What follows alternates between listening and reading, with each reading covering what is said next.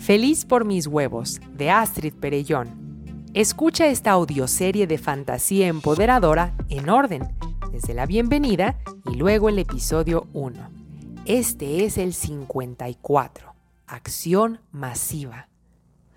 Después de que cada noche tuve pesadillas, el David no dejaba de asegurarme que todas las técnicas producen fase del ritmo y mis creencias contrarias a este framework surgen durante la fase del ritmo, ya sea en el día o en sueños.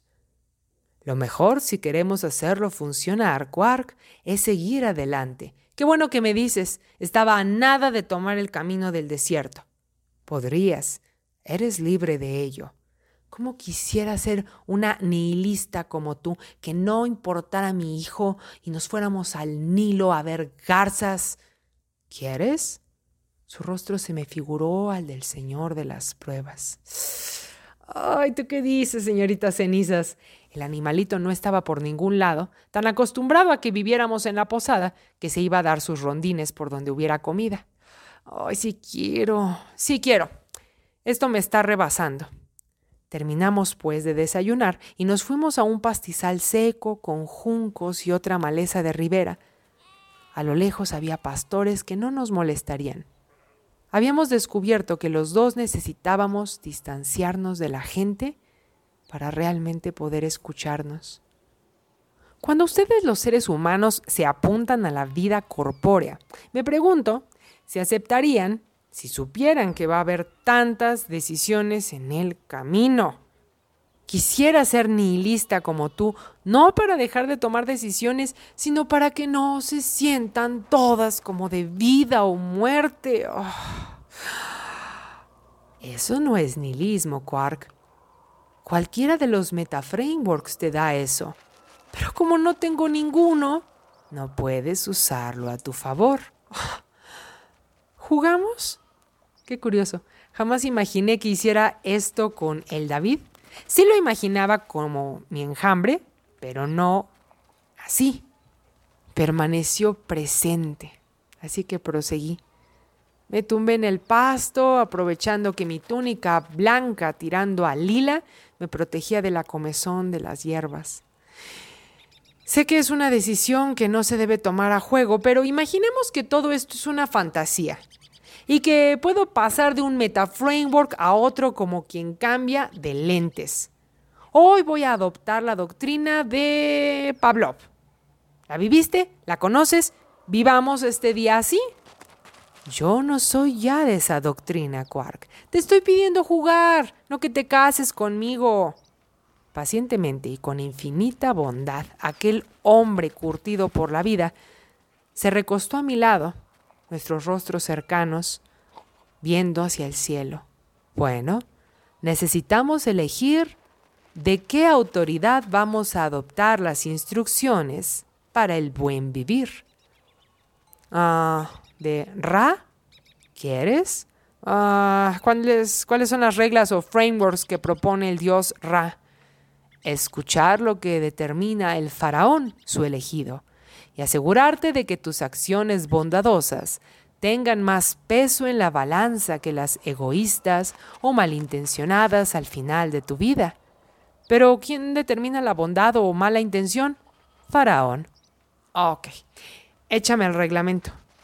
¿Quieres algo así como tablas de la ley? Ah, entonces habrá que cambiar de Dios. A ver, a ver, dentro de la misma visión de mundo de Pavlov, ¿Qué reglas podemos seguir que sean las menos y que no haya que estar confirmando con la autoridad o confesándose cuando fallas?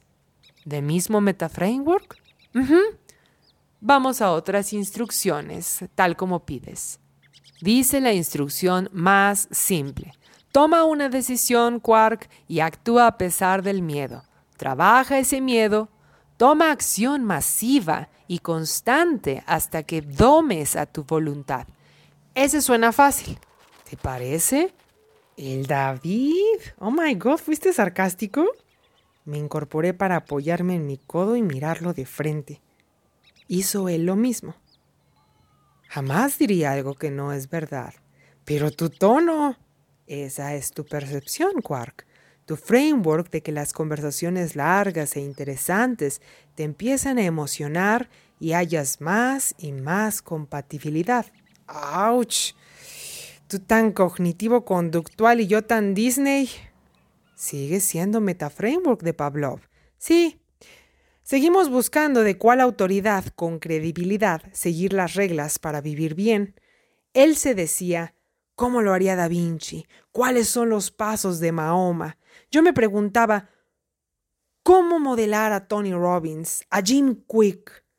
Creo que el chiste en este metaframework es hallar a la autoridad con la que te sientas cómodo y no dejarte distraer por otros al seguir las instrucciones. ¿Y, ¿Y, cuál es su propósito? ¿Cuál es el agua de la vida de quien usa estos lentes de Pavlov? Llevar una vida digna, provechosa, con propósito y de servicio a tus pares. ¿Por qué a tus pares? porque en este metaframework Quark no puedes estar al servicio de todos.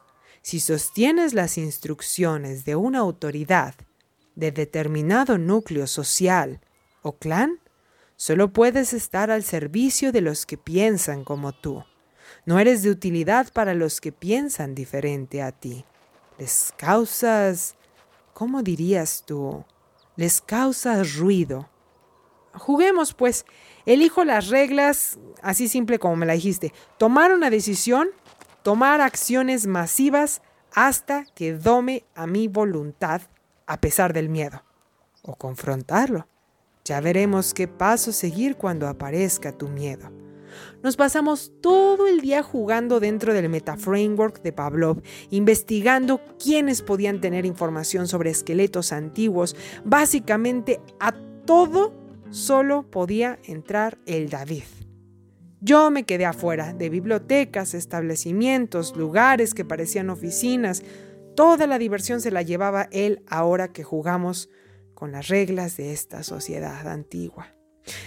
Salió del último lugar cuando ya me dormía yo apoyada en mi mano, sentada contra una pared de granito. El sol estaba criminal. ¿Qué pasó? Me puse de pie. Tengo notas.